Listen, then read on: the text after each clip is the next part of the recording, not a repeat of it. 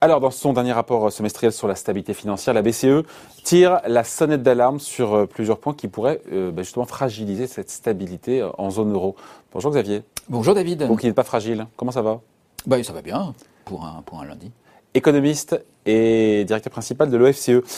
Euh, la BCE, donc dans ce rapport semestriel, euh, elle est confiante sur euh, la reprise économique, mais elle met en garde les États et aussi les banques et un peu tout le monde sur, notamment, pas seulement, mais des risques. elle n'emploie pas le mot faillite, mais des hausses. elle dit quoi d'insolvabilité entreprise, qui, qui vaut à peu près à la. Oui, de prêts non performants. Voilà, oui, mais ce qui équivaut à peu près à la, même chose. D'un banquier central, c'est un prêt non performant. Voilà.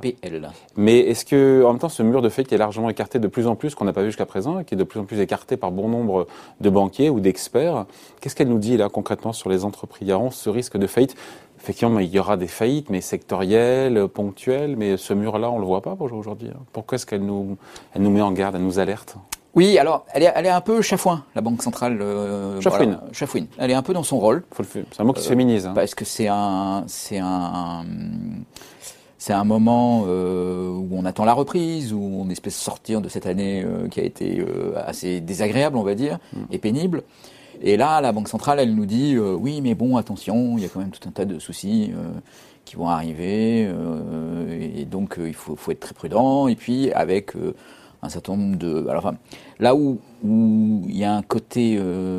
Euh, bah, bon, c'est assez intéressant, mais il y a un côté aussi, elle est très préoccupée par la question de la stabilité du système financier. C'est son rôle. Hein. Ah, oui, en même temps, oui. Hein. C'est inhérent à son rôle. Hein. Mais, euh, vous voyez, en, en, plaçant la question de la stabilité du système financier un peu comme disjointe de la question de la santé de l'économie globale. Donc, à la limite, une économie qui va mal avec un système financier qui va bien, ça lui va. C'est un peu le message quel temps à passer. Et euh, donc il y, a toute cette question derrière les prêts euh, non performants, les faillites. Euh, donc la, la, question elle est assez simple. Enfin elle est assez simple. Elle est, on est à un niveau de faillite aujourd'hui qui est historiquement très très bas mm. en Europe. Tout ça grâce aux perfusions, aux aides publiques. Voilà. Donc les banquiers disent, ben il faut pas s'inquiéter. On a eu très très peu de faillites pendant un an. Mm. ce qu'on voit, c'est que les entreprises ont beaucoup de trésorerie. Elles ont de la trésorerie à des taux très très bas grâce à la politique monétaire expansive de la Banque centrale. Mmh. On a des perspectives de reprise euh, qui s'annoncent. Mmh. Il y aura sans doute un peu de casse, disent les banquiers, mais globalement, voilà. Gérable. C'est un, c'est gérable, et puis deux, c'est pas une menace pour la situation des banques. Et la BCE leur dit, le comité de stabilité financière en l'occurrence, leur dit euh, ouais mais attention euh, en fait ces faillites ont été reportées. Ils ont fait un petit graphique qui est assez étonnant où ils comparent les niveaux de faillite euh, dans les dans les trois précédentes crises donc 2020 le Covid 2012 la crise des dettes souveraines en, Euro, en, Europe et puis 2008 la crise financière. Alors 2008-2012 on voit effectivement que les faillites ont augmenté significativement. Mm. Et puis là, elles ont beaucoup baissé, puis ils ont fait un train en pointillé pour dire oui, mais ça va remonter au même niveau que dans ces crises précédentes. Et donc, il faut que les banques provisionnent. Ce qu'elles ont fait. Et non, présent. et non, justement. Pas assez, pas assez. Elles n'ont pas provisionné parce que, qu'est-ce qu'elles ont fait? Elles ont constaté qu'il y avait des taux de faillite qui étaient plutôt bas. Hmm.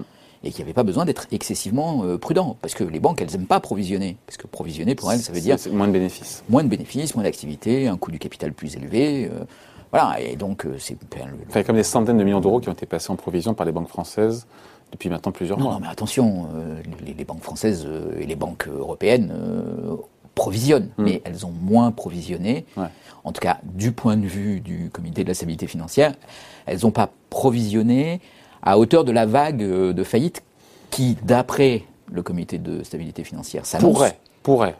Pourrait, va, ils disent, ils sont un peu plus affirmatifs que ça. Affirmatifs que ça. Ils disent, ça va venir. C'est une vague qui arrive, alors que le secteur bancaire, par exemple, dit, oui, enfin pour le moment on l'a pas vu. Euh, il y a des dispositifs gouvernementaux. Mais peut-être que peut-être que ce que la BCE, Xavier demande en creux au gouvernement, c'est justement de ne pas retirer, retirer trop vite ses aides publiques. C'est ça aussi peut-être le message, le signal qui est envoyé. C'est la clé de cette histoire. Que... Message entendu quand on écoute le gouvernement français mais même dans tous les gouvernements en Europe. Mais du coup, ce que disent les banquiers, c'est que comme les gouvernements ont compris et qu'ils vont prendre des mesures qui vont empêcher les faillites, il n'est pas nécessaire pour le système financier de provisionner ces faillites qui sont prises en charge par quelqu'un d'autre. Ça serait euh, avoir une double protection ceinture et bretelles.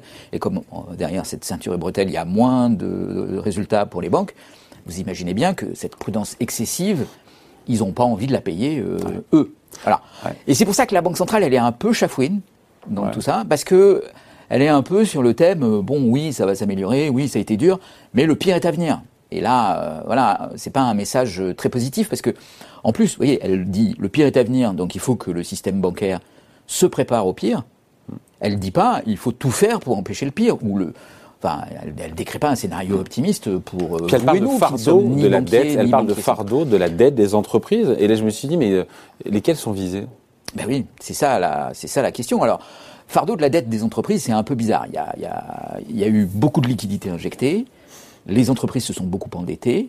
Elles ont euh, pris beaucoup de cash pour se retrouver en situation de sécurité. Ça, c'est une espèce de leçon que les entreprises ont tirée de 2008 et de 2012. Bonne leçon, ça, pour le coup. Oui, c'est que quand on vous propose du cash à zéro, bah, il faut le prendre. Hmm. Hein, et puis, quand, on sait jamais. Voilà. Et si vous l'utilisez pas, bah, vous l'utiliserez pour rembourser votre dette, et puis c'est tout. Et hmm. c'est pas grave, mais il vaut mieux avoir du cash euh, au moment où on vous le propose que d'en manquer quand on vous en propose plus. Voilà. Donc ça, c'est une grande règle pour un directeur financier euh, qui a vécu 2008 et 2012. Euh, elles ont du cash, elles ont aussi substitué le financement habituel par euh, obligation euh, sur des marchés obligataires euh, qui étaient moins intéressants vers du financement bancaire, puisqu'il y mmh. avait une abondance de liquidités et que les banques prenaient. Donc la dette, elle a augmenté, mais la, la situation financière des entreprises, elle n'est pas dramatique. Elle n'est pas dramatique, elle n'est pas désastreuse voilà, on vit dans un monde compliqué, on a passé une crise compliquée. C'est vrai que ce pessimisme surprend quand même. D'autant que ça bah, ne s'arrête pas uniquement aux entreprises, aux, faillites potentielles. Elle s'inquiète aussi de l'euphorie ambiante sur les marchés financiers. Oui. Elle parle de remarquable exubérance. Ça nous rappelle la fin des années 90 avec Alan Greenspan qui avait parlé d'exubérance irrationnelle euh, cinq ans avant que le marché action américain explose euh, au début des années 2000. Et donc elle nous dit même redouter carrément une correction boursière. Oui, et là aussi, elle, enfin, il y a, y, y a, cette espèce de, de, de côté un peu. Euh, C'est pour pas qu'on vienne lui dire un jour. Euh, oui, un jour, euh, je, je vous avais dit qu'il y avait des risques quand même. Hein, il y, a plusieurs choses qu'on peut voir derrière. Ça peut être euh, bon, un peu de la mauvaise humeur et un côté un peu très retenu par rapport à ce qui pourrait se passer.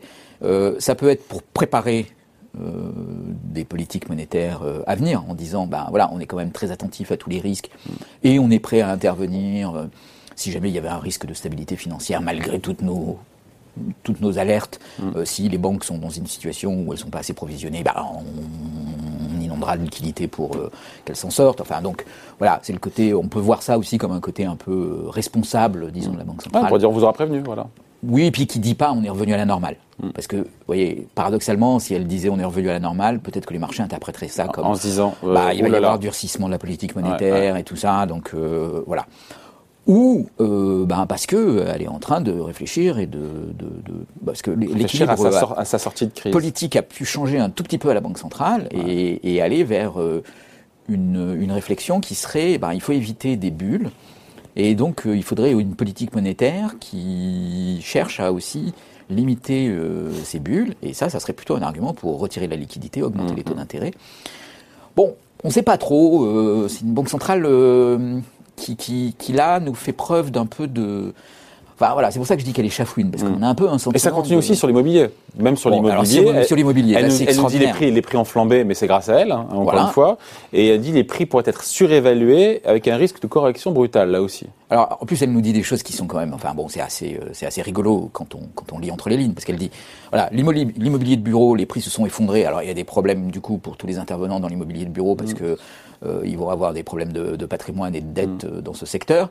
Euh, par contre, bon, sur le résidentiel, ça a bien tenu, mais justement, il y a trop de dettes par rapport à ça, et puis ça va forcément se corriger, parce que comme ça c'est bien tenu, mm. ça va se corriger mm. dans le futur. Bon, on peut discuter, je veux dire, c'est pas du tout clair que ça se corrige. Et si les prix immobiliers sont en hausse, c'est grâce à elle aussi. Hein et c'est aussi grâce à la Banque centrale, si les prix immobiliers sont en hausse, c'est grâce...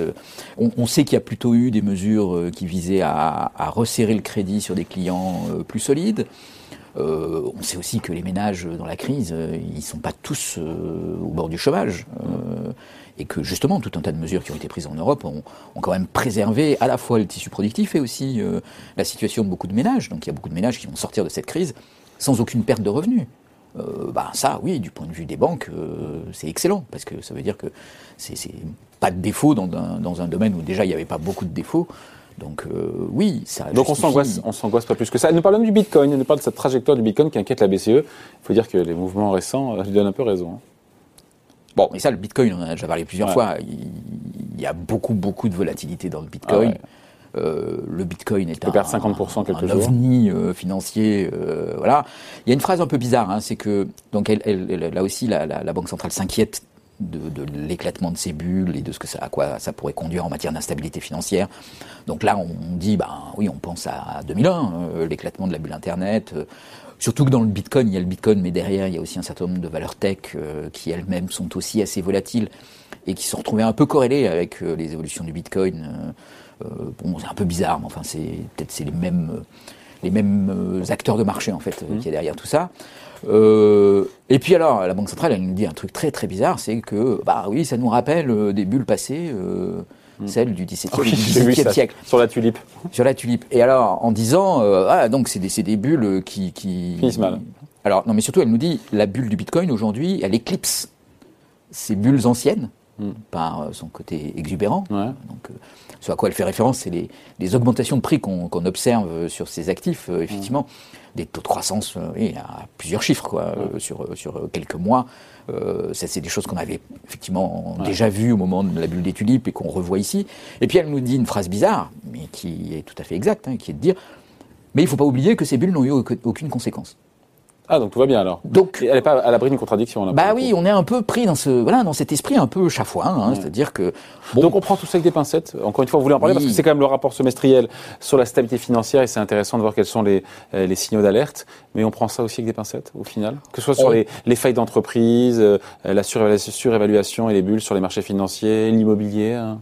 On prend ça comme des remarques euh, qui ont de la pertinence mais qui ne sont pas un danger immédiat. Voilà, qui ne sont pas un danger immédiat et qui sont plus des alertes qu'il faut garder dans un, petit coin. coin de sa tête parce qu'elles peuvent être importantes dans le futur, mais qui aujourd'hui sont pas des sont pas des éléments, euh, c'est pas c'est pas des nuages noirs qui nous arrivent euh, dessus. Ça serait quoi le principal nuage noir qui peut nous arriver dessus? Mais le principal nuage noir, il, il, est il est aujourd'hui euh, il est aujourd'hui, enfin, je veux dire, il faut quand même ramener les choses où elles doivent être ramenées. Le principal nuage noir aujourd'hui, il est sanitaire. Euh, voilà. Et, euh, c'est là que ça se passe. Euh, Toujours là que ça se passe. Dans la logistique du vaccin, dans les variants, dans quel paysage pour les mouvements internationaux de personnes dans, les, dans les prochaines années. Qu'est-ce qui va se passer dans les pays moins développés En de vaccination. Au niveau vaccination, au niveau variant. voilà, c'est enfin, c'est ça qui doit être aujourd'hui au cœur de nos préoccupations.